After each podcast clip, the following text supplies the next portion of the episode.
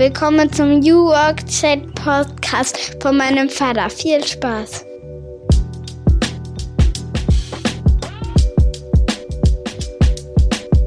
Und damit moin moin und schöne Grüße aus Rostock City. Ich bin Gabriel, euer Host und ihr seid goldrichtig beim New Work Chat Podcast. Es ist endlich wieder Freitag, ihr habt lange drauf gewartet und heute starten wir wieder durch mit einem Spitzengast rund um die Frage, wie kann Arbeit wieder etwas Wertvolles für uns werden? Wie können wir die Arbeitswelt so gestalten, dass sie menschenfreundlich wird? Dass wir gerne zur Arbeit gehen, dass wir unser Leben, unser privates Leben, unser Familienleben auch besser vereinbaren können.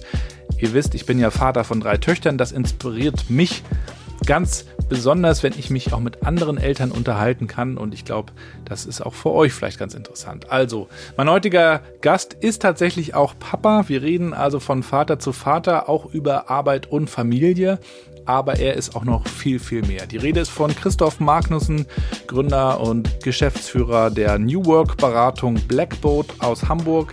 Christoph macht seit vielen Jahren den Podcast On the Way to New Work gemeinsam mit Michael Trautmann, kennt ihr bestimmt. Und ich freue mich ganz besonders, dass ich ihn heute dazu mal ein bisschen löchern konnte. Die hatten nämlich auch gerade ein Jubiläum und ich wollte natürlich wissen, nicht nur, was hat er gelernt, sondern was hat das auch mit ihm gemacht? Wie hat ihn das auch verändert? Diese ganzen Erkenntnisse, die man da ja auch eigentlich Woche für Woche hat, rauszuziehen. Was bleibt dann da am Ende hängen? Außerdem haben Christoph und Michael gemeinsam mit der Swantje Almers ein Buch geschrieben. Habt ihr vielleicht schon mitbekommen? Heißt so wie der Podcast On the Way to New Work.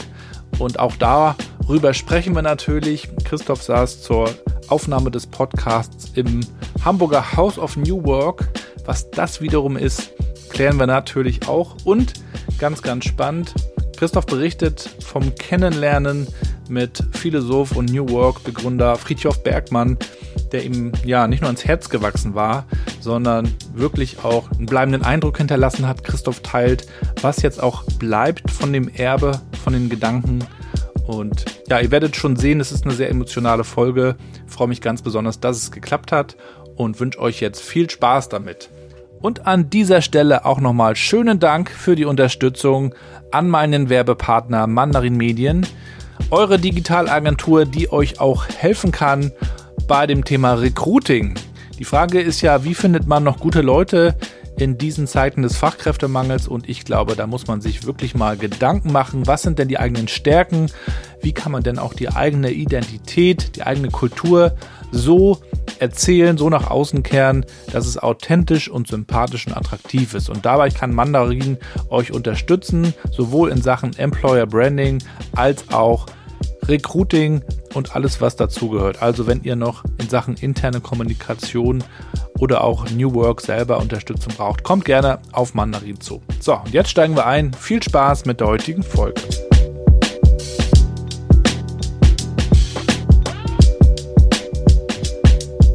Ja, dann moin und willkommen zu meinem Podcast New Work Chat. Ich freue mich sehr, dass Christoph heute zu Gast ist. Schöne Grüße aus Rostock rüber nach Hamburg. Moin, grüß dich.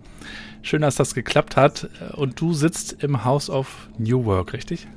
So, so nennen wir das hier bei Blackboard, das äh, House of New Work. Ich sitze hier im Glaskasten und habe hier extra umgebaut. Äh, ja, damit du ein schönes Kamerabild hast, der Ton gut ist und äh, ich hoffe, es mit dem Lüfter geht einigermaßen. Ja, freut mich sehr, dass wir heute sprechen können. Es gibt viele Themen, über die wir sprechen müssen. Mich interessiert natürlich deine persönliche Story, deine Motivation. Mich interessiert natürlich auch nochmal, wie dich der Podcast, den ihr macht, verändert habt. Ihr steht jetzt ja kurz vorm Jubiläum sozusagen, wenn diese Folge ausgestrahlt wird, äh, seid ihr sogar dann noch weiter. Ihr habt ein tolles Buch gemacht. Äh, mit Blackboard geht einiges House of New Work, viele Themen. Wir fangen mal vorne an. Ich habe ja zwei Einstiegsfragen bei mir im Podcast. Ich bin ja so wie du auch Papa, ähm, bin mhm. ja glaube ich ein Kind voraus, habe ja drei Mädels.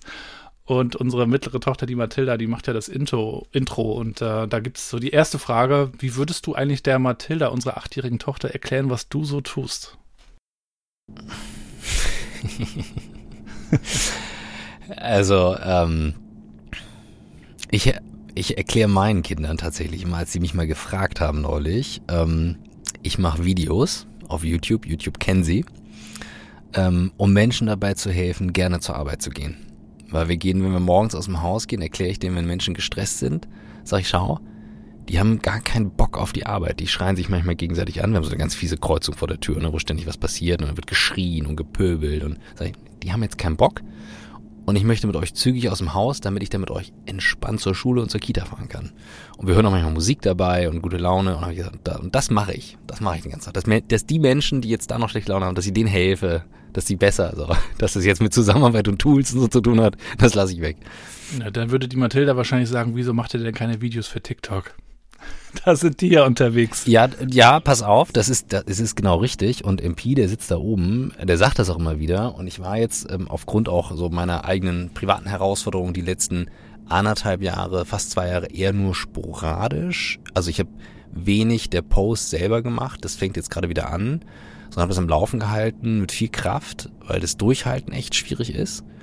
Ähm, und habe dann gesagt, okay, wo fokussiere ich mich drauf? Und jetzt kommen die Kräfte zurück für auch wieder produzieren. Und ich habe Bock auf TikTok und ey, ne, darf man nicht erzählen, aber ich bin ja viel zu alt dafür. Und dann kommt sie, du bist zu alt dafür. Und sag ich, echt, entspann dich doch. Ist doch kein Folgezwang oder Anguckzwang. Kannst doch so. Also, ja, vielleicht demnächst Mathilda TikTok. Ja, wenn man sich Raoul Krauthausen anschaut, der ist ja auch schon lange da am Start, ne? Also es geht. Ja, der macht das auch wirklich gut. Also, und der ist auch charming und, und so. Also das, das, da kommt, da komme ich nicht hinterher. ja. Ja, Christoph, und die zweite Frage, ähm, auch die klassisch, mit welchen fünf Hashtags würdest du dich beschreiben? Create, Freiheit, Work Together, Never Not Working. Und der letzte ist jetzt lang. Hashtag, er hat uns immer geliebt. Den kannst du uns gerne erklären. ähm, ich habe ähm, ich habe aus Herzen eine gute Intention. Also ich habe so dieses ähm, und ich, ich, ich wirke, das kriege ich als Feedback auf Menschen manchmal sehr hart, sehr überheblich, sehr arrogant. Du hast es mal gesagt, so ein erstes YouTube-Video von mir, wo ich sagte, so, oh, der muss ja so ein Imperium unter sich haben oder eine tolle Idee. Ähm, so empfinde ich das nicht, sondern ich habe einen wahnsinnigen Spaß, morgens aufzustehen und zu arbeiten und was zu machen. Und ich mag Menschen. Also ich mag wirklich Menschen. Und natürlich gibt's dann mal Momente dabei, wo ich dann einfach so, oh, Digga, das ist mir jetzt gerade zu mühsam. Oder wenn Leute dann so zurück einschießen und so, so toxische Sachen, die belasten mich sehr. Und mir wäre, es wäre mein sinnigst, innigster Wunsch, wenn irgendwann einer mal sagt, Mensch, den, also keine Ahnung, irgendwann in 50 Jahren, so den kannte ich mal und ach, der hat uns immer geliebt. Und das meine ich mit der Crew, mit den Kids, mit Family, mit Frau, Ex-Frau, Freundin, Partner. Ähm, ja, das ist so meine, meine Grundhaltung. Ich tue mich sehr schwer damit, mit, mit einer schlechteren Haltung durch die Gegend zu rennen. Und ich weiß sehr wohl, ich habe viele Podcasts mit Matthias Schranner aufgenommen, der, der Ex-Verhandlungsführer äh, der, der Schweizer Spezialeinheit, der sagte mir, Christoph, es gibt böse Menschen. Also ich bin mir dessen sehr bewusst, aber daher kommt der fünfte Hashtag. Ist das auch so ein bisschen vom Schluss her gedacht, etwas, womit du in Erinnerung bleiben möchtest? Wenn du mich fragen würdest, dann vermutlich ja. Und das wäre auch schon alles. Also das wäre mir total wichtig. Und ähm, wie gesagt, die, die, das, das, das heißt nicht, dass ich alles dann durchgehen lasse, sondern diese Wertschätzung, diese Grundwertschätzung zu haben, die hat mich immer sehr berührt, wenn ich Menschen getroffen habe. Ähm, und der konnte ich mich auch noch nie entziehen. Und ich bin manchmal total überfordert damit, wenn, wenn wir eine Veranstaltung haben oder ein Vortrag war und dann sind da so viele Leute und ich bin total überwältigt. Und ich möchte am liebsten dann irgendwie mit jedem quatschen. Und es geht ja gar nicht, ne? Also es ist einfach nicht möglich. Und ähm, da kommt dann so ein bisschen der, der, der manchmal introvertierte Creator in mir hoch, der zieht sich dann total zurück. Ähm, aber im, in der Grundhaltung fühle ich mich total humble. Also als wir den Book Release hatten, ähm, standen wir abends noch mit ein paar Mitarbeitern und meinte, oh, würdest du mir auch was ins Buch schreiben? Ich sage, klar. Und dann habe ich was reingeschrieben und er meinte zu mir so, boah, krass, ey, das hat mir noch niemand geschrieben. Ich so, das kommt wirklich von Herzen. Ne? Also ich habe mir einfach so, der meinte, ja, aber ist ja voll individuell. Ich so, ja, wolltest du nur meinen Namen drin haben? ich wollte dir was schreiben. Ja, also, keine Ahnung, das ist so das, womit ich in den, in den Tag reinstarte, ja. Ja, mittlerweile ist der Creator ein eigenes Jobprofil. Ja, wir reden ja immer davon, Jobs sterben, es entstehen aber auch Jobs, so wie Creator. Wenn ich mir meine Kids angucke, die, die sind dann hier auch schon unterwegs. Also die beiden Großen, die Große ist zwölf und drehen halt so ihre TikToks dann. Ja, ja. Aber auch in der Stadt, du musst dann auch zwischendurch stehen bleiben, weil die einfach ihr äh. TikTok-Video drehen wollen. Irgendwo auf der Kreuzung teilweise. Ja, logisch. Genau. und äh, wenn du sagst, du bist auch ein Creator und an deine Kindheit zurückdenkst, Wie hast du denn in deiner Kindheit kreiert, ohne diese Tools und, und Apps, die wir heute so haben? Also du willst die Stories vor dem vor, vor, vor den Urzeiten äh, haben, ja, die ich hier manchmal in der Firma erzähle, wenn, wenn denn, wie hier sagen, Christoph, hör auf bitte, von vor dem Krieg zu erzählen. Ähm, also, ich habe tatsächlich das Glück gehabt, ich bin in Kiel groß geworden und ähm, du weißt ja, so, so Kieler Jungs, die sind immer so, oh, ja, passt schon, lass mal probieren und ähm, meine Mutter, mein Vater hatte immer irgendwelche technischen Tools so. Er hatte eine neue Kamera rumliegen und irgendwelche Lichter dafür, aber der war immer zu faul, die richtig zu lernen, heute noch. Der lässt sich das immer erklären. Und meine Mutter wiederum war völlig angstfrei zu sagen, ja, dann probieren die Jungs halt aus. Bei der konnten wir alles machen. Ne? Also die war immer so, ihr testet das und fertig. Die war da sehr offen. Und so kam es, dass ich halt jede Kamera, die da rumlag, es waren jetzt nicht viele und meine Eltern sind jetzt auch nicht kreativ so in dem Sinne, sondern ich durfte halt alles ausprobieren. Und habe dann meinen Bruder genommen und sagte, hey, pass mal auf hier, wir haben ja hinten so einen, so einen Luftschacht, der kommt aus dem Boden, der ist so drei Meter hoch, jetzt machen wir ein paar Kartons darauf und dann machen wir einen Stuntfilm und du, ich schieß mit dem Böller und du springst von oben runter. Gibt's heute noch. Also wenn du das siehst, dann denkst du, um Gottes Willen, ne? Und damals konntest du halt noch nicht schneiden, das heißt, die Szene musste immer wieder nachgedreht werden, bis die Kartons dann platt waren so ging es los. Und habe ich gemerkt, ich finde das einfach geil und habe dann die ganzen Schulfilme gemacht, bin dann zum offenen Kanal in Kiel, habe da geschnitten. Also für die jüngeren Zuhörer jetzt, ja, ich habe das Material runtergenommen auf eine Kassette, habe sie reingeschoben und von links nach rechts kopiert. Und ich habe sogar mal einen Schnittkurs gemacht bei Rudi Reinbold, das ist der Typ, der den Tatort-Trailer gemacht Grüße. hat. Grüße. Ja, an der Stelle. Der hat mit Tesafilm Filmrollen zerschnitten und wieder beklebt. Wenn der Schnitt falsch saß, war scheiße. So, also so, so schneiden gelernt. Und das habe ich dann über die Arbeit vergessen. Also es ist einfach so abhanden gekommen in der Zeit. Ich habe in St. Gallen studiert, Abi gemacht, habe ich noch viele Filme gemacht und dann in St. Gallen war auch echt viel zu tun. Und dann habe ich losgearbeitet, losgerüttelt und Startup und habe das so ein bisschen vergessen. Und ich kann mich noch exakt ans erste YouTube-Video erinnern, 2006, das ich gesehen habe. Das war diese berühmte Steve Jobs-Rede. Das war mein erstes YouTube-Video. Und man kann sich das heute echt nicht vorstellen, aber du konntest da Filme nur super schwer verschicken. Das Rendern hat tagelang gedauert und nix auf dem Handy. Und dann waren wir auf einem Family-Trip, da war unsere Tochter geboren, lass mich kurz überlegen. Es muss irgendwann 14, 15, 16 im dem Dreh gewesen sein. Wir waren dann länger auf dem Trip, ähm, im Urlaub, so irgendwie zwei, drei Monate.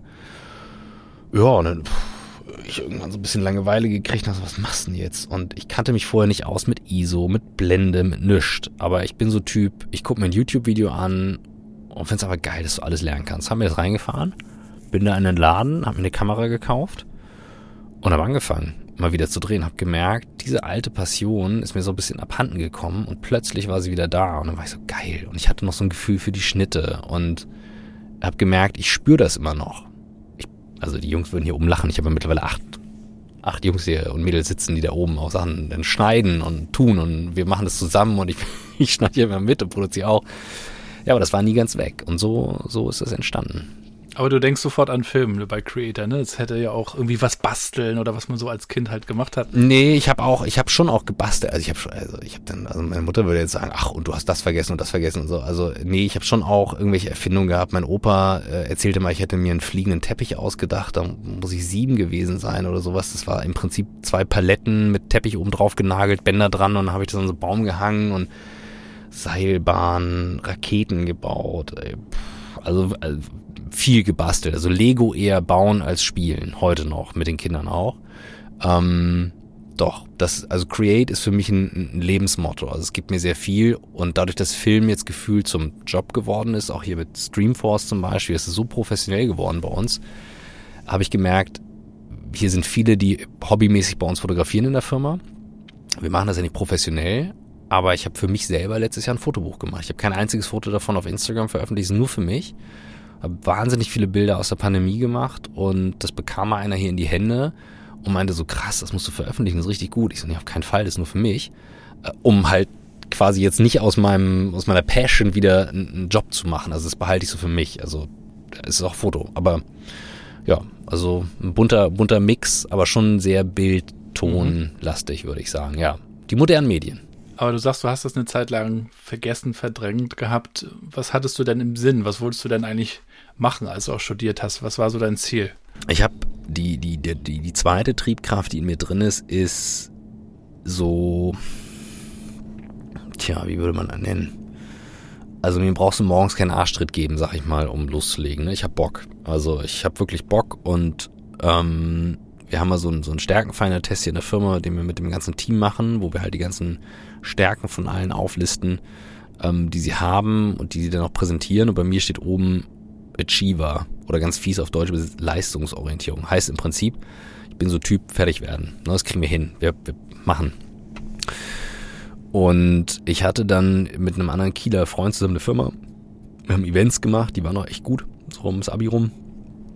Und ähm, die wurden auch mal größer und dann präsentierte ich meiner Mutter, ich so, ja, ich mache jetzt eine Eventfirma. Und dann war sie auch, das ist ja hervorragend, du, dann können wir ja das Erbe quasi dem Bruder vermachen. Ähm, der würde dann studieren gehen, der braucht ihn. Das war so ein bisschen gesunde Erpressung. und dann war ich so, ach ja, vielleicht dann doch, äh, dann gucke ich mal. Und ähm, hatte mich dann umgeschaut und hatte damals beim Abi echt keine Ahnung. Ich kannte den Unterschied zwischen einer FH und einer Uni nicht genau. Ich wusste nicht, was der Unterschied und habe dann so gefragt. Und dann das, was ich heute noch mache, ich gucke mir die Sachen dann an. Also ich bin dann wirklich ins Auto, das hatte ich mir dann von einer der Partys, die wir gemacht haben, hatte ich mir ein Auto gekauft. Ähm, und, oder nicht von einer, aber halt, ne, also von als 18-Jähriger dann Geld verdient, weil ich glaube in 16 hatte ich die Firma. Ähm, und bin dann losgefahren. Ich bin so, glaube 15.000 Kilometer mit dem Auto und bin halt in jede Stadt, wo irgendwie eine Uni ist, die ich mir angucken wollte und erfahren, habe mit den Leuten gequatscht. Bin auf den Campus gelaufen, habe mit den Leuten gequatscht. Und lauf in St. Gallen auf diesen Campus rauf und treffe einen Typen, Treppe rauf. Adrian Locher, so ein Schweizer, und ich konnte mit dem ganzen Schweizerdeutsch nichts anfangen am Anfang. Und dann, der hatte noch so ein komisches Auto mit so ein, mit seiner Agentur drauf. Und ich dachte, was ist das für ein Heini, ne? So, war so mein erster Gedanke. Und er ist heute mein bester Freund, ne? Also ähm, ich bin Partneronkel seiner Tochter und wir hatten eine Firma zusammen und sind heute noch geschäftlich verbandelt. Und ja, das war so mein Tag eins in St. Geilen. Und da war ich so, habe ein paar Leute da getroffen und gequatscht und dachte so, ja, nee, ist finde ich einen coolen Spot und fand es auch ambitioniert. Du musst dich als Ausländer, musstest du dich damals bewerben und so einen Test machen. Das fand ich irgendwie gut. Und hab's auch nie bereut. Geile Uni, ambitioniert, aber was gefehlt hat damals war das Thema Unternehmertum noch überhaupt nicht besetzt. Damals gab's nur Beratung oder Banking. Mhm.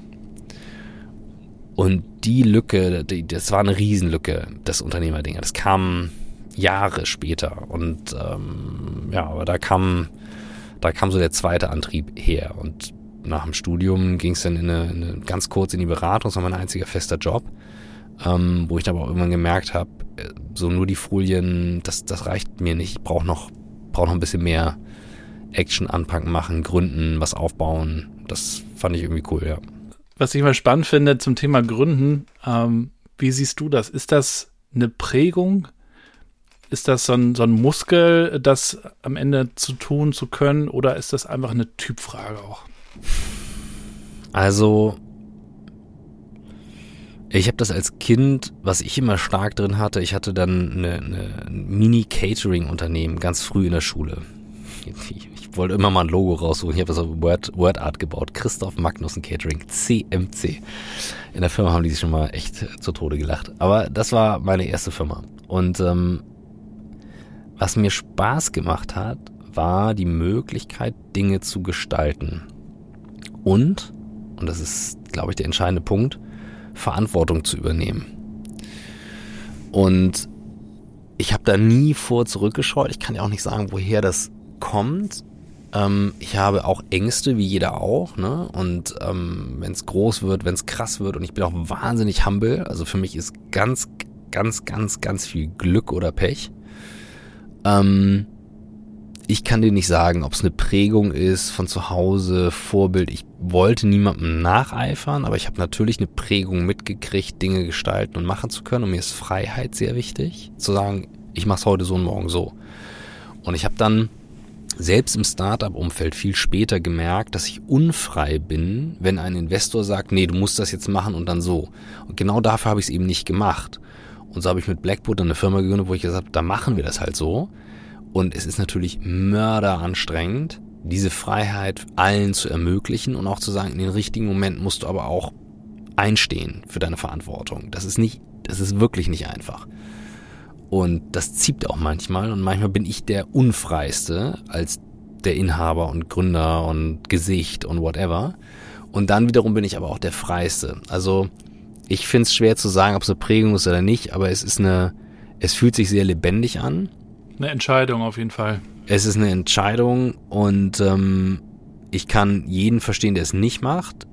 Wenn ich aber nur das kleinste Gefühl habe, eine Sache zu probieren und dann dran denke, würde ich das irgendwann bereut, bereuen, es nicht probiert zu haben, dann würde ich die Sachen machen. Also ich denke gerade so an Momente,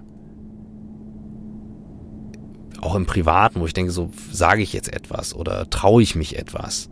Ähm, ich muss manchmal mir wirklich sagen, okay, würdest du das bereuen, wenn du dich nicht traust? Ja, du traust dich, okay, alles klar. Und jetzt zählst du runter. 5, 4, 3, 2, 1, jetzt mach ich's.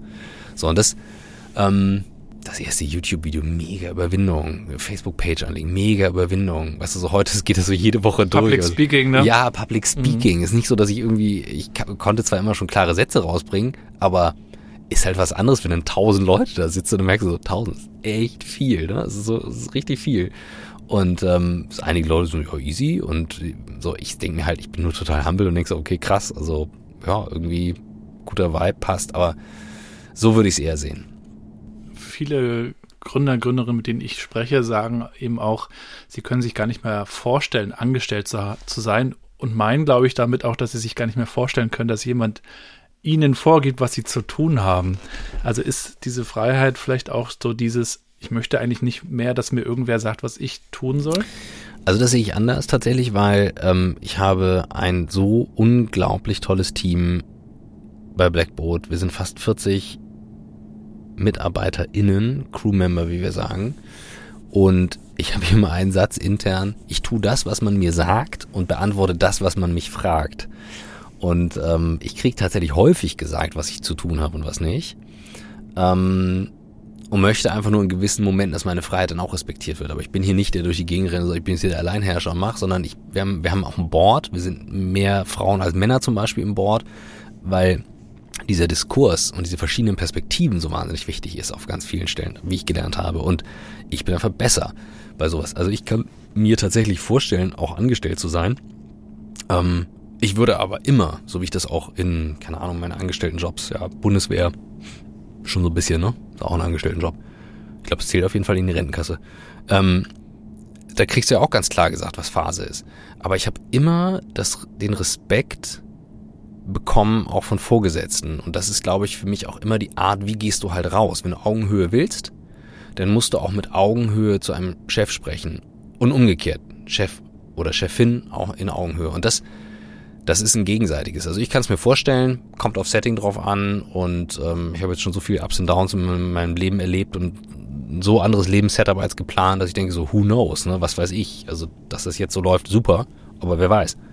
Ja, und als du dann Blackboat gegründet hast, wie viel hast du zu der Zeit eigentlich auch schon über Kultur und Zusammenarbeit nachgedacht? Sehr viel. Also ganz ehrlich, sehr, sehr viel. Ich habe vorher ähm, äh, wir kaufen es mitgegründet, Escort is New, dann hatten wir Smarbu, unsere Social Media Agentur, wie man es heute nennen würde, wo wir Influencer Marketing gemacht haben. Damals hieß es Markenbotschafter. Das war noch überhaupt nicht bekannt, viel zu früh. Ähm, und ich hatte schon in meinem Job in Wiesbaden damals, das war ein Jahr, wie gesagt, anderthalb Jahre, ähm, ein CRM-Tool eingeführt. 2003 nee, das war mein Praktikum. Fünf habe ich dann angefangen, habe ich genau, und dann habe ich dieses Tool aus dem Studium, was ich dann vorher da im Praktikum hatte, dort mit reingebaut und meinte zu meinem Chef hier, schau mal, CRM-Tool, geile Sache. Ne, wegen, dann kann man transparent sehen, wer drauf zugreift und so weiter. Ich habe das in, in St. Gallen kennengelernt beim St. Gallen Symposium. Die hatten ein CRM, also Customer Relationship Management Tool, wo du halt Kontakte gepflegt hast. Und das wiederum kannte ich von meinem Opa, der immer wusste, wie heißen die Kinder von den Leuten, wann haben die Geburtstag, das hat mich wahnsinnig beeindruckt weil es die Menschen gewürdigt hat, mit denen er zu tun hatte. Dem hast du was erzählt und dann merkt er sich so, ne, Matilda macht TikTok und ist zwölf und macht das auf der Kreuzung und dann spreche ich an, Mensch, Gabriel, wie läufst du mit den TikTok-Videos bei deiner Tochter? Und natürlich freust du dich. Und ist das jetzt, ne, macht man das jetzt extra, um irgendwie jemandem Honig im Mund zu schmieren? Nein. Ich finde, es ist eine Würdigung dessen, was jemand erzählt. Eine Aufmerksamkeit, ne? Genau. Und ich dachte so, ich kann mir das halt noch nicht merken und war dann so, geil, guck mal. Und das geht jetzt im, übers Internet damals, ne? Konnte die Daten eingeben. Die Firma hieß Salesforce. Heute denkst du ja logisch. Aber da war das so, er war so, bist du verrückt? Daten im Internet? Und so, da hieß es ja noch nicht Cloud. Und ähm, ja, so, so, so, so kam das Thema. Und ich, ich würde sagen, also das war eigentlich der, der, der Punkt, wo es auch um Kultur und Zusammenarbeit ging. Und davor bei der, bei der Partyfirma und bei der Cateringfirma hatte ich meinen Handyvertrag schon, weil ich ein Gewerbe hatte. Und ich habe dieselbe Handynummer seit Anfang an Deutsche Telekom, selber Vertrag, halt immer nur ein bisschen erweitert, aber ich bin da irgendwie so ein, so ein Kundencenter und die wissen schon, der ist ewig da, ähm, weil mir Kommunikation so wichtig war. Also ich wollte überall dann auch erreichbar sein für das Team, anrufen. Das war damals ja echt sackteuer. Aber ich glaube, ich hatte das erste oder zweite Handy in der Schule. Eine Freundin, die sich mal von mir getrennt hat, weil ich schon ein Handy hatte. Also, wo du heute dich kaputt lachst, so. Und ich fand das ich finde das richtig, richtig gute Themen. Richtig gute Themen. Und die, die, für die brenne ich auch und gehe auch in die Tiefe und versuche nachzuvollziehen und so weiter. Doch schon. Und dann hast du dann ja auch Michael kennengelernt. Mhm. Hörer eures Podcasts kennen die Geschichte auch. Mhm, mhm. du hast ja für Michael gearbeitet und ihn dann, glaube ich, auch beraten bei der Einführung von Cloud-Software. Und dann kam es ja zu eurem Flug auch nach mhm. New York und äh, dem Start des Podcasts. Wenn du dich da jetzt nochmal so hineinversetzt in, in diese Anfangszeit, äh, wie ihr euren Podcast gestartet habt. Was hast du damals eigentlich für Podcasts gehört? Was hat dich zu der Zeit eigentlich auch dazu beflügelt, das zu tun? Jetzt kommt ein, ein, ein Geständnis. Ich konsumiere nichts, außer es ist echt schlimm. Ähm, Michael zieht mich damit auch immer wieder auf. Ich höre nur meinen ähm, eigenen Podcast. Nee, auch nicht. Nein, nein, nein. Ich höre auch meine, meine WhatsApp-Nachrichten nicht nochmal an für diejenigen, die ich welche schicke. Und äh, niemand sollte mir auf eine meiner alten Nachrichten eine Antwort schicken und sagen, da hast du aber Folgendes gesagt, ja. Never, never, just never do that. Nein. Ähm, irgendwie habe ich diese Angewohnheit, ich habe auch in Deutsch früher meine, meine Aufsätze nicht nochmal gelesen, was, sorry Herr Strunk, mein Deutschlehrer von damals, Shoutout, äh, immer zu den schlechten Noten geführt hat. Er hat's gesagt, aber ich hatte keinen Bock. Ich war dann irgendwie fertig mit den Dingern und ist gut. Und ich habe damals keine Podcasts gehört. Ähm, ich habe YouTube-Videos, das ist immer schon meine Source gewesen, aber auch jetzt nicht andere Creator, sondern wie funktioniert die Kamera, eine Doku über irgendwas. So, das, das, das finde ich spannend und finde es einfach faszinierend, was das für eine Quelle ist, also für eine mächtige Quelle. Und natürlich kenne ich die verschiedenen Formate. So, also ähm, mir war ein Podcast klar und Alexander Graf, mit dem ich meine Firma zusammen hatte und den ich gut aus Kiel kenne, ein guter Freund, der sagte, Mensch, du musst auch Podcasts machen zu deinen YouTube-Videos und so, ist viel besser. Habe ich erst nicht drauf gehört, war mal bei uns zu Hause und dann ging er nochmal raus und sagte, denk nochmal über Podcast nach. Und als ich dann mit Michael da unterwegs war, meinte ich so, ja, pff, lass doch mal einfach das aufnehmen und dann wir können es ja veröffentlichen, transparent. Und dann so, so kam's. Erst gab es ja die Buchidee, da war Podcast noch gar nicht genau. das Thema, ne? Genau, aber vielleicht immer für die, die äh, kreativ arbeiten wollen, also was ich gelernt habe bei den, bei den verschiedenen Medien, und das finde ich das Faszinierendste und das Wichtigste heutzutage. Wir haben ja alle dieses Thema, wie kriegen wir die, der Gedanke ist ja bei vielen, wie kriegst du die Aufmerksamkeit? Ist mir im Grunde genommen egal. Ich versuche es sehr absichtslos zu machen, ich versuche wirklich ein gutes Stück nach draußen zu geben. Aber ich versuche immer den Kanal zu würdigen. Also LinkedIn, kurzer Post, kurze Idee, vielleicht ein Foto dazu. Ähm, oder ein kurzes Video mit einer kurzen Einleitung. YouTube-Video hochwertig, eine Red-Kamera, geil gemacht. Podcast, wir können hier in die Tiefe gehen, wir können links und rechts ein bisschen quatschen, wir müssen nicht exakt auf dem Punkt sein. So, ich versuche eigentlich immer zu sagen, welcher Kontext, welches Medium und das zu würdigen. Und das meine ich auch mit Create, das macht mir halt Spaß. Und natürlich, wenn ihr mal, hör dir mal den äh, Podcast von Gabriel an, richtig geil, geile Einleitung, so, dann höre ich rein und höre mir das an, denk so, oh, coole Idee und versuche die dann für mich aber zu adaptieren und weiterzuentwickeln. Mhm.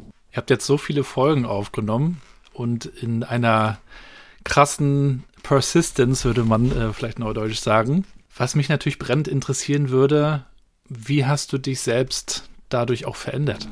Du, die Podcast-Jahre, also fünf Jahre, das waren auch privat sehr, sehr turbulente Jahre, ohne dass ich dazu weit ins Detail gehe, aber auch mit Dingen, die viele andere sagen, die kann man sich sparen in seinem Leben. Ähm, insofern haben diese Gespräche eine sehr viel tiefere Bedeutung, als es manchmal scheint. Also wer die Folge 75 sich mal geben möchte mit Dr. Miriam Pries, da habe ich einen Moment, da kommt eine Erkenntnis während des Podcasts hoch, dass ich gedacht habe, ich weiß nicht, ob ich diese Folge veröffentlichen möchte. Wer die Hintergründe kennt dazu, der kann sich das denken, aber das, die, sie, sie sagt, sie wird selber immer wieder auf diesen Moment angesprochen. Und ähm, ist das die Hamburg, diese Hamburgerin? Burnout Expertin, ja. Mhm. Burnout, mhm, okay. Ja, also das ist so, das ist so ein Moment. Oder ähm, Warren Rustand, ehemals ein Sekretär vom US-Präsidenten, den ich beim Wandern getroffen habe, mir so, Warren, can we record a podcast? Und er so, yes, of course, but uh, what is a podcast? Und der dann halt Sachen erzählt als unfassbar erfolgreicher Milliardär, was gar nicht wichtig ist, sondern im Sinne von, er hat einfach alles jetzt mal rein in, in Zahlen erreicht, wo ich schon so, wow, aber trotzdem eine Humbleness. Und er mir danach eine Story erzählt hat, die will ich gar nicht wiedergeben, er hat mit seiner Mutter zu tun, die, die hat mich, also mir kamen die Tränen einfach, wo ich dachte, wie krass. Und wenn du dann merkst halt, dass das, für mich ist das Spannende immer, der, der Mensch hinter der Rolle, die Person hinter der Rolle. Und dass das jede Folge ermöglicht. Und ich da sitzen darf und das anhören darf und das teilen darf und Leute sich danach melden und teilweise sagen so, ich habe mich jetzt selbstständig gemacht, ich habe dies, das, jenes. Boah, da denke ich so, ey, krass, nee, also das ist, und dann sage ich, ja, wir, natürlich nehmen wir wieder einen auf, natürlich, wir machen. Und ich bin manchmal auch an meiner Grenze und Michael auch und wir haben Höhen und Tiefen, aber der Grundtenor ist immer, du gehst raus und denkst, was gelernt, wieder gelacht, wieder eine neue Idee, im Kopf ist wieder was passiert und das ist schon das ist schon irre. Und das hat mich schon auch sehr durchgetragen, aber auch mit vielen Momenten, die zum Nachdenken angeregt haben, wo ich über persönliche Themen nachgedacht habe. Ja, es ist wie so eine, I don't know, wie soll ich sagen, so, so ein Live Miterleben, Experience Sharing, sehr authentisch. Wir verstellen uns dann nicht, keine Agenda dahinter. Ja, also wahnsinnig. Also ich habe wahnsinnig verändert in der Zeit. Also ich bin ja auch Vater geworden, so, ne? Also zum zweiten Mal. Also, also so Geschichten und da ist viel, viel passiert. Ich finde, man vergrößert die eigene Welt enorm dadurch, dass du in die anderen Welten so reingucken kannst und ein Gefühl dafür bekommst, nicht nur wie es in anderen Regionen abgeht, sondern wie einfach andere Perspektiven sind äh, aus verschiedenen Generationen, verschiedenen äh, Arbeitskontexten ja am Ende. Aber das Spannende finde ich ja auch beim Thema New Work, um auch darauf dann nochmal zu kommen, dass es ja auch gar nicht nur um die Arbeit geht, sondern um das ganze Leben, wie man das eigentlich angeht. Ja. Äh, tut man das, äh, um, um irgendwelchen Erwartungen gerecht zu werden oder überlegt man sich selber, was man eben wirklich, wirklich will. Und äh, ihr hattet ja auch die Ehre sozusagen, Friedhof Bergmann noch zu treffen. Und mhm. ähm, auch da würde ich natürlich gerne nochmal reingehen mit dir und fragen, was dich auch bei diesen Treffen mit Friedhof vielleicht so geprägt hat, was dich so, was du so mitgenommen hast, auch aus diesen persönlichen Begegnungen die ihr Gott sei Dank ja dann auch noch vor Corona haben konntet, mhm. an die du jetzt vielleicht auch gerne noch denkst. Puh, da machst du ähm, die Büchse auf, ja. Ähm, ich hoffe, dass ich da äh, nicht zu emotional werde. Ähm, ich sage dir auch gleich warum. Also wir hatten ähm, einen Moment, das fing so an, dass Michael nicht dieses Buch angefangen hat zu schreiben und er kam runter plötzlich, Mallorca war das, so scheiße, da hat schon mal jemand drüber geschrieben und hatte einen Wikipedia-Artikel und dieser Name bei uns ist ja nur entstanden in New Work aufgrund meiner Legasthenie und dem Rechtschreibfehler. So. ähm, klar, man hat über New Ways of Working gesprochen und Future of Work und war natürlich irgendwie so, egal. Und New Work als Begriff hat eben mehr geprägt und Michael in seiner Ambition, die er dann hat und das Unvergleichliche, wie er die Dinge vorantreibt, hatte dann eben Fritjof ausfindig gemacht und angeschrieben. Und der lag ja im Krankenhaus und es begann schon, da habe ich einen Vlog zugemacht, wie wir gelandet sind und dann haben wir ihn angerufen und dann sagte ich, ja, hallo Fridjof, hier sind Michael und Christoph. wie geht's dir? Und am Telefon hörst du eine kurze Pause und so, ja, schön euch zu hören, mm, erträglich. Und du merktest schon allein, die Wortwahl, die er hat, also die er trifft, wie bedacht er die Dinge sagt, wie sie formuliert. Und dann haben wir diesen drei Stunden Podcast aufgenommen und den Pi, dem mein Hauptkameramann damals, der, der jetzt auch im Team hier immer noch den Creative Lead macht, Ähm, der guckte mich an und sagte, Alter, bitte, wie krass war das denn? Also merkt es das richtig. Dann haben wir noch ein Video gemacht für die NWX und so. Und dann haben wir gesagt, warum nehmen wir nicht einen richtigen Film mit ihm auf? Und deswegen bin ich jetzt so nachdenklich geworden, weil das war ein sehr besonderer Moment vor Corona. Mhm. Und es ist einfach zu viel los und passiert, dass wir dieses Ding fertig gekriegt haben. Naja, und dann ähm, diese Gespräche da im Film, die wir mit ihm aufgenommen haben, die sind bisher nicht veröffentlicht. Mhm. Und das waren Momente, da kamen allen Anwesenden die Tränen, ähm, wo du gemerkt hast, da ist wie viel Energie da drin steckt, was das für ihn bedeutet hat. Also wir haben ihn dann einmal in seinem Rollstuhl, wir haben noch spontan vor Ort ein Spezialfahrzeug geliehen, ihn da reingeschoben, sind nach Flint gefahren, wo er das erste Mal die Treppe rauf ist, da zur Fisher Body Plant und die Idee für New Work hatte, um zwischen diesen zerstrittenen Parteien zu vermitteln. Und dieses Ding war verrammelt und kaputt. Das war 40 Jahre her, ne? Das Ding war kaputt, ausgeräumt, verrammelt von der Polizei und er im Rollstuhl davor, ich nehme ihm und er sagt dann so, I wanna go in. so, Alter, was, Digga, was ist los? Bist du verrückt oder was? Hier ist ein Polizeitag davor. I wanna go in. so. Du, dann haben wir ihm diese Tür da aufgestemmt und ich habe ihm im Rollstuhl da reingekarrt. Und dann bricht er in Tränen aus, wie der das sieht, ne? Sein Lebenswerk, wo er reinkam, was das für ihn bedeutet hat. Und dem flossen die Tränen wie einem Kleinkind. Mit fast 90. Und dann sitzt du da und dem kannst du dich einfach nicht entziehen.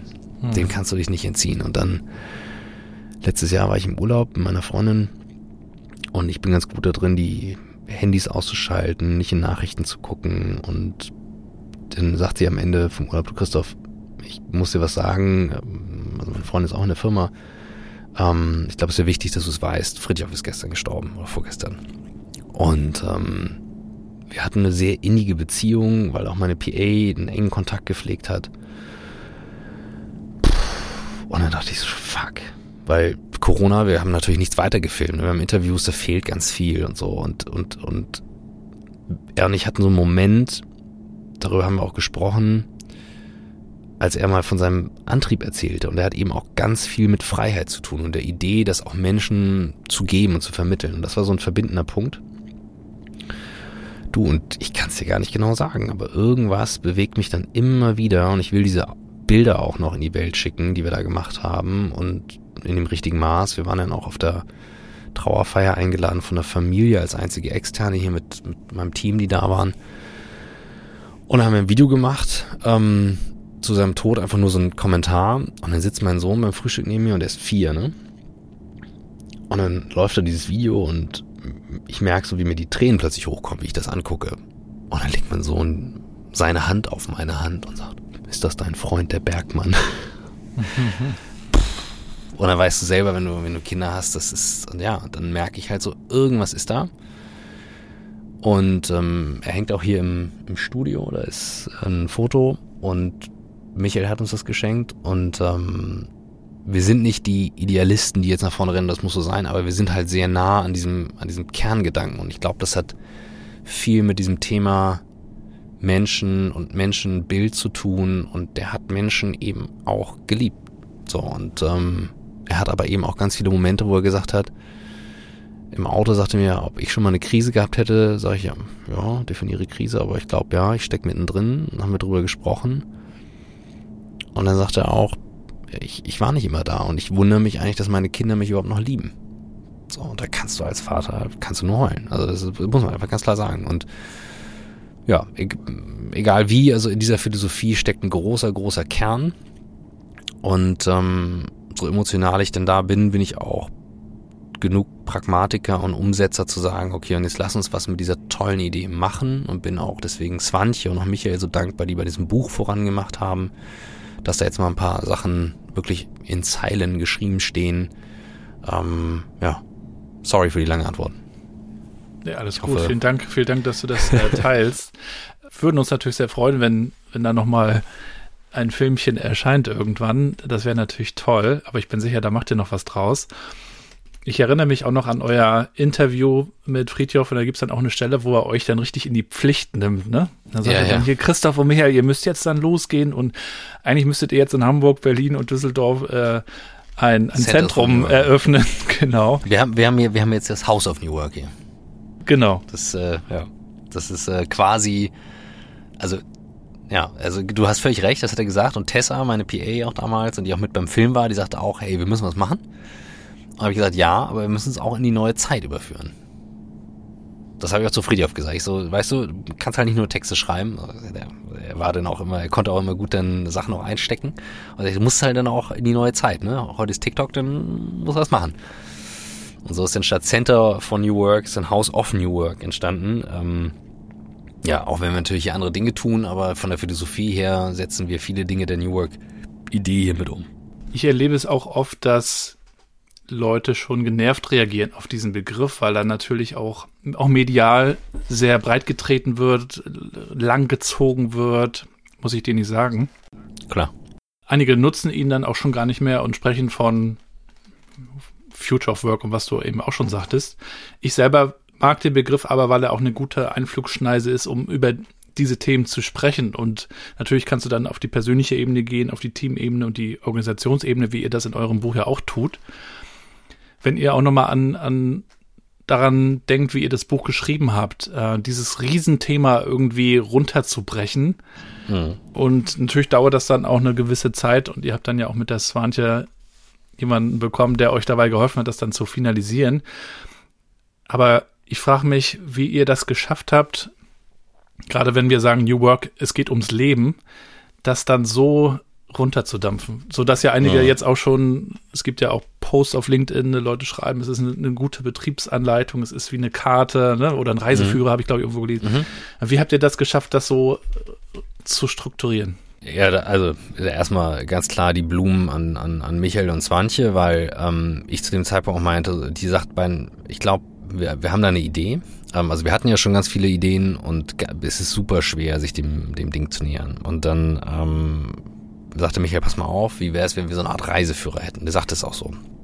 Und dann habe ich sofort gemerkt, geil, weil wenn du auf eine Reise gehst, dann kannst du ja selbst entscheiden, wo fährst du hin. Aber wir sagen, wir fahren halt mal grundsätzlich nach Italien und dann entscheiden wir, wo und was und welche Sachen davon will ich sehen. Will ich halt mehr Kultur? Will ich mehr in die Restaurants? ähm, will ich ins Theater, Sprachen, whatever. So. Ähm, das heißt, du kannst selbst entscheiden. Das fand ich einen ganz wichtigen und wesentlichen Aspekt. Die Menschen, die genervt von dem Begriff sind, ja, macht mal locker, ne? Also Digitalisierung und dann hatten wir vor 100 Jahren Elektrifizierung oder vor 200 Jahren und ich kann auch tausend Begriffe nicht mehr hören. Ganz ehrlich, Leute, es ist kein Kaufzwang, es ist kein Folgezwang, dann macht irgendwas anderes. Also ich stehe ja nicht für New Work. Also weißt du, mein, mein Kernbusiness ist Work Together, also Zusammenarbeit. Und das mache ich halt schon irgendwie 15 Jahre. Ähm, so, und ein New Work ist ja kein Doing, sondern New Work steht für eine Arbeit, die dich stärkt. Das ist ja wie das Thema Vertrauen. Das kannst du ja nicht durch Werbung generieren, sondern durch dein Verhalten. Und eine Arbeit, die dich stärkt, kannst du halt über verschiedenste Sachen erreichen. Ich mache es halt über das Thema Zusammenarbeit wie gehen wir miteinander um? Welche Tools nutzen wir? Wie organisieren wir uns, damit der Scheiß halt smoother läuft und ich nicht hier so genervt bin von Sachen, die nicht funktionieren, so E-Mail-Ping-Pong und Schmerze, krieg Schmerzen bei. Ähm, und andere gehen halt über, äh, keine Ahnung, Selbstmanagement und, und, und was weiß denn ich. So.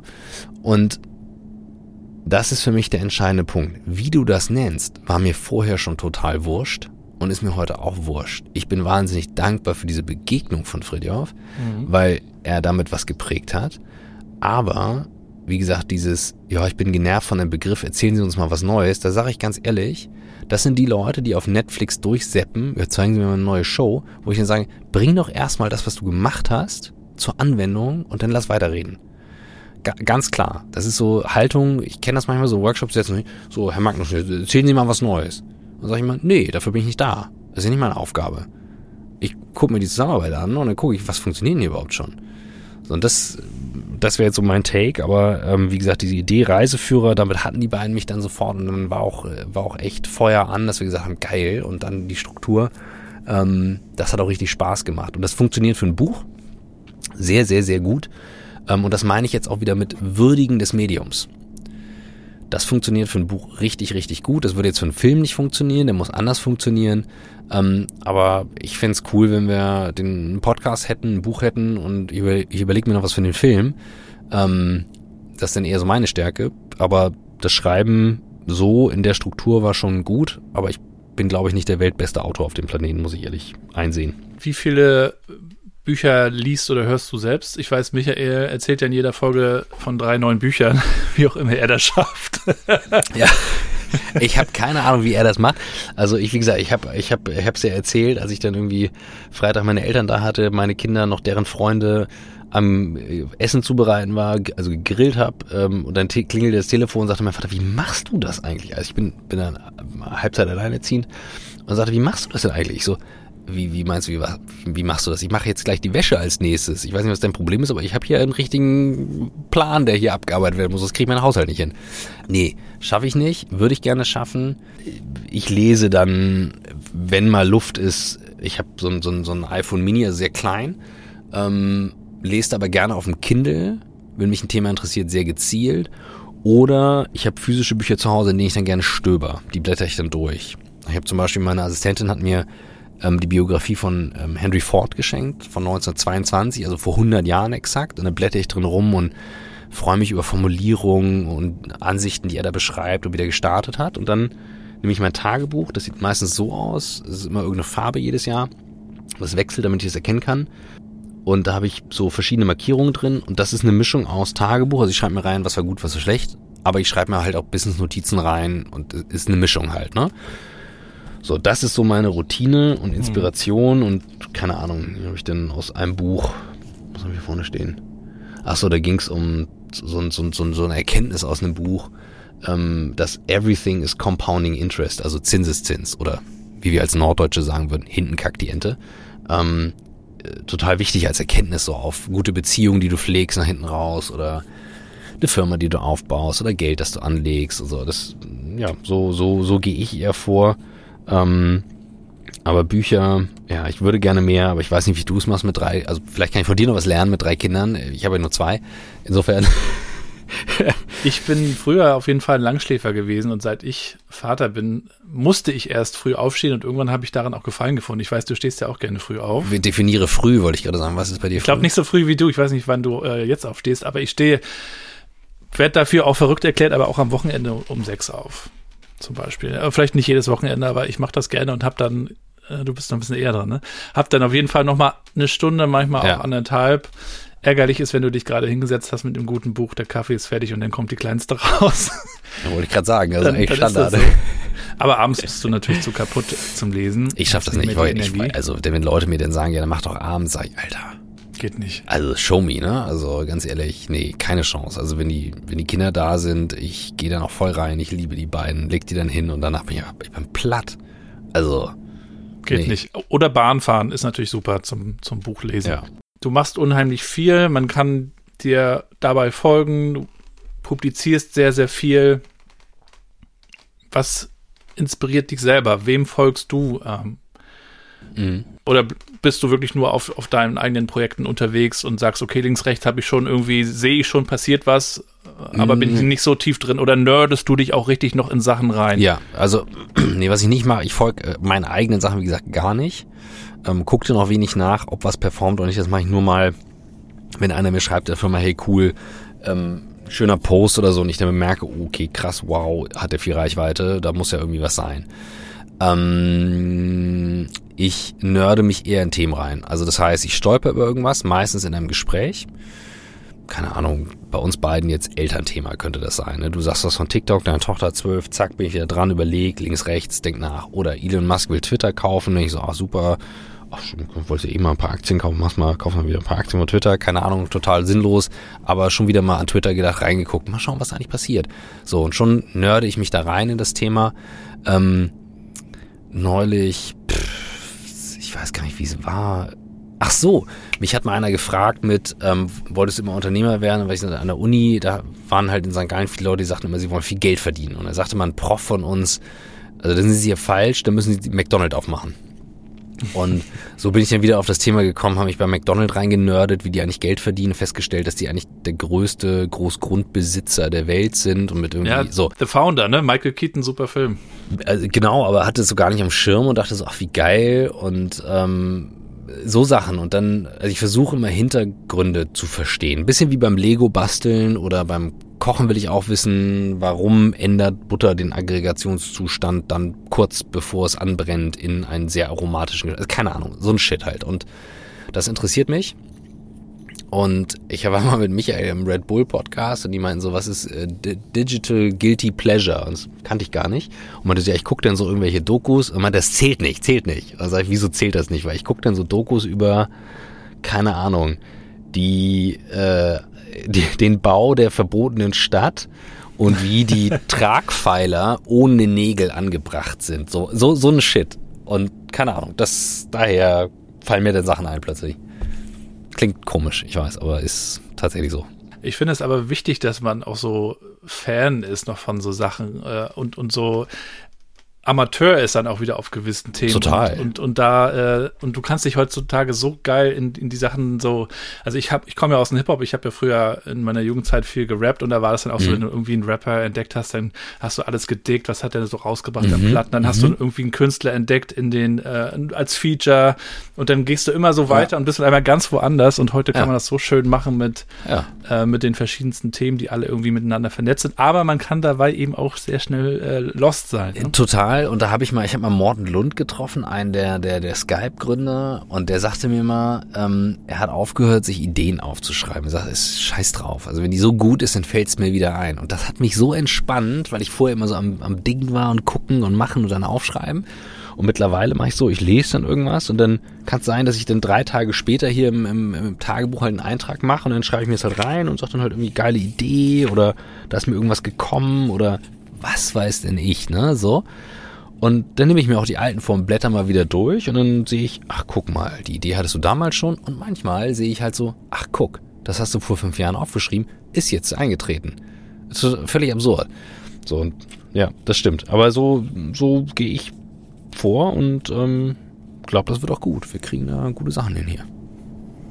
Hast du so einen großen Fail, den du teilen kannst, aus dem du Fail. viel gelernt hast? Also, wo ich mal auf die Fresse gefallen bin. Das kann im Business-Kontext sein, das kann im Podcast-Kontext sein. Vielleicht fällt dir einer ein. Wir reden ja immer gerne darüber, was uns alles gelingt, also gesellschaftlich jetzt auch. Ey, du, also ich das mal spannend hier, zu hören. Ich würde sagen, ich habe in meinem Buch schreibe ich mir täglich auf, was gut und was schlecht ist. Also das ist, das bedeutet, es ist mindestens genauso viel Shit. Also ich könnte dir zwei Seiten aufzählen, mehr wahrscheinlich, was ich alles verkackt habe in meinem Leben. Holy cow, a lot. Äh, in der Erziehung täglich mit Sicherheit. Genauso viele Sachen kriege ich auch gut hin, aber mit Sicherheit auch schlecht. Und äh, meine Kinder, ja, die werden wahrscheinlich irgendwann sagen, Mensch, also damals dies und das und jenes und ich denke, hast doch alles dolle gemacht? Nein, ganz viel schief. Also, boah, ich, ich weiß gar nicht, was ich alles aufzählen kann. Also so, wenn du so eine, eine Sache rausgreifst, aus der du viel gelernt hast oder wo du sagst, Leute, das müsst ihr nicht machen, diesen Fehler. Jetzt suche ich nach richtig fetten, fetten Brettern. Also ich kann dir sagen, das Bauchgefühl bei Personal. Wenn das, das leiseste Zucken hat sofort eine Bedeutung. Ähm, gut überlegen, was und wo mit wem zu teilen ist. Also warum du sagst, will ich mich mit jemandem verheiraten? Im verheiraten Sinne oder auch geschäftlich. Also die Wahl eines Partners ähm, privat wie auch geschäftlich, als eine der, glaube ich, wichtigsten Entscheidungen. Ähm, alle Sachen, wo ich jetzt vielleicht nicht gut bin, by the way, ne? Ähm, Grenzen ziehen. Boah, Riesenthema. Ähm, wo ich besser sein könnte, mutiger sein hier und da und sich Schritte trauen, wo ich dann eher sage, so, oh, bin ich jetzt bin ich am Kalkulieren. Ähm, wir haben schon mal einen Laden zumachen müssen völlig verhoben, völlig verrannt, kurz vor Insolvenz. Wir waren bei meinem anderen Laden, nicht jetzt bei Blackboot, sondern davor, mal drei Wochen vor Insolvenzverschleppung. Ey, braucht auch kein Mensch. Haben wir da gefeitet. Hat dann Gott sei Dank alles noch geklappt. Boah, ich kann, also ich kann so eine lange Liste aufziehen, ganz ehrlich. Also. Äh, abschließend, wir reden ja auch bei New Work immer viel darüber, also wie wollen wir die Zukunft gestalten, was nehmen wir uns vor, welche Vision haben wir vielleicht auch. Du hast vorhin Elon Musk äh, angesprochen, gibt es ja auch diese Doku, wie er diese Visionen vorgibt, mhm. wir wollen zum Mars und alle Leute arbeiten wochenlang, monatelang, gefühlt nächtelang durch, einfach um diese Visionen äh, zu verfolgen. Hast du sowas für deine Company? Hast du so einen, so einen Stern, dem du folgst, ähm, über den wir in fünf Jahren uns unterhalten können? Dass du den vielleicht erreicht hast mhm. oder näher gekommen bist? Wir haben unsere Mission, also Improve Collaboration to make people and companies stronger. Und der ist wirklich, also das, das atme ich persönlich auf jeden Fall jeden Tag. Also ich sage meinen Leuten auch immer, also ganz ehrlich, solange mir keiner auf den Sack geht, ähm, verlasse ich das Haus, setze mich aufs, äh, fahre die Kinder in die Schule, Kita, whatever, sitze auf dem Lastenrad und fahre pfeifend durch die Sonne, weil ich es super finde. Das Einzige, was mich stört, ist, wenn, wenn ich nicht in Ruhe gelassen werde, also wenn Leute an mir rumzuppeln, von links und von rechts. Und wenn wir das erreichen können durch, und da glaube ich halt fest dran, dass Weißt, wir arbeiten so viel alle und wir finden es in Wirklichkeit so geil. Offensichtlich. Ansonsten würden wir es ja bleiben lassen oder halt wirklich nur sagen, wir machen es nach Kohle. Aber es gibt einfach zu viele Menschen, die finden es auch zu gut. Wir finden Arbeit einfach grundsätzlich zu gut. Bedeutet, ich kann dieser These viel abverlangen zu sagen, dann lass uns die doch ein bisschen anders organisieren, damit sie auch gut ist. Und mein Ansatz ist eben nun mal Zusammenarbeit und diese Mission, die wir da haben, die, das ist wirklich unser Nordstern, da, da hänge ich mich auch hinter aber eben nicht vergessen, es geht um beides. Du musst Menschen und auch die Organisationen, in denen sie arbeiten, stärker machen, sonst funktioniert das nicht. Aber da sehe ich halt noch so viel Potenzial, also auch Tools, Kommunikation, was jetzt durch Corona passiert ist. Es gibt so geile Sachen da. Ähm, more to come. Und ähm, die Möglichkeiten heute zu produzieren und das auch zu teilen, die sind schon irre. Also da beneide ich die Jüngeren, die jetzt TikTok und so ausprobieren können. Ja, die wachsen ja damit auf, ihr ganzes Leben ja. zu teilen. Da muss man ja immer schon dann die Gespräche führen. Leute, ihr braucht das nicht alles teilen, ihr, ihr müsst das nee, nicht. Genau. Dann, kommt, dann, dann sagt meine Tochter, nee, ist ja auf privat gestellt. Ja, das, also da, da bin ich dann, ich mache mit meinen Kindern, die sind noch zu klein, sehr früh ähm, so das Thema mit auch Codes. Also ähm, Geburtstag ist kein guter Code. Das heißt, meine Kinder haben teilweise auch sechsstellige Codes, die ich auch nicht kenne, die sie dann haben. Ich bin dann vielleicht Admin der App oder was auch immer. Also das machen wir auch hier in der Firma schon ganz früh. Wir haben eine eigene Tech- und Security-Abteilung, die nur das macht. Wo ich auch sage so, also, wie hat die Mutter von, von Forrest Gump immer gesagt? Dumm ist der, der Dummes tut. Genau, so war das. Und ähm, das, da muss man echt aufpassen. Da sollte man wissen, was man tut. Und ähm, ich glaube, da müssen, dadurch, dass wir auch nur da reingewachsen sind, braucht es beide Seiten. Also wir, die halt gucken und Grenzen aufzeigen und umgekehrt auch neugierig lernen. Also ich erlebe zu viele Eltern, die dann so einfach drüber gehen, ja, das ist, also ist nicht wichtig oder was auch immer, aber kriegen zu Hause nicht mal ihren WLAN-Code geändert oder sich vernünftig in Zoom eingeloggt, um bei der Lehrerkonferenz teilzunehmen. Sorry, also dann brauchst du dich auch nicht wundern, wenn dein Kind das nicht kann. Ähm, ja, also ist mir jetzt bei den ukrainischen Flüchtlingen äh, aufgefallen, die, die an der Schule äh, meiner Tochter sind, die haben halt digitale Kurse mitten im Krieg, ne? Also die haben alles digitalisiert und, und versorgen die Kinder, die im Ausland sind, mit digitalen Kursen. Das schaffen wir nicht mal in zwei Jahren Pandemie. Äh, nee, wir wollen dann gern zurück zum Alten wieder. Ja, wegen Datenschutz und, oh, und hier und da. Ich so, das, also dann denkst du so, wow, wow, wow, wow. Sind wir auf einer dekadenten Welle oben unterwegs, dass wir sagen, so ein paar Sachen brauchen wir nicht. Und ich sag nicht, dass man alles machen muss und jeden Trend mitmacht. Ich sag nur, genau hingucken, und dann entscheiden, wir machen den nicht mit, weil. Und dann aber auch die Konsequenzen daraus tragen. Das wäre so mein Take drauf. Allerletzte Frage, Christoph. Du bist im House of New Work. Welche Rolle spielt das Büro für dich? Ich weiß, für dich ist es ein Tool, aber ich vermute mal, du bist nicht so der, der große Homeoffice-Typ, oder? Von bis. Oder auch. Als, auch, also als Papa natürlich sowieso. Ähm, das House of New Work ganz einfach genau das, was ich eingangs sagte, Beziehung, Verbindung, Connection, Liebe zu den Leuten, ähm, das macht für mich den Raum aus. Und das kann der Raum. Das geht auch mal über die Distanz, wenn du jemanden anrufst und fragst, wie geht's dir? Aber das ist im Raum etwas sehr Besonderes. Und ähm, jetzt gerade freue ich mich, das zelebrieren zu können und Leute zu sehen und genieße das auch sehr, sehr, sehr bewusst. Ja, ich werde es ja auch noch kennenlernen. Ich freue mich schon drauf.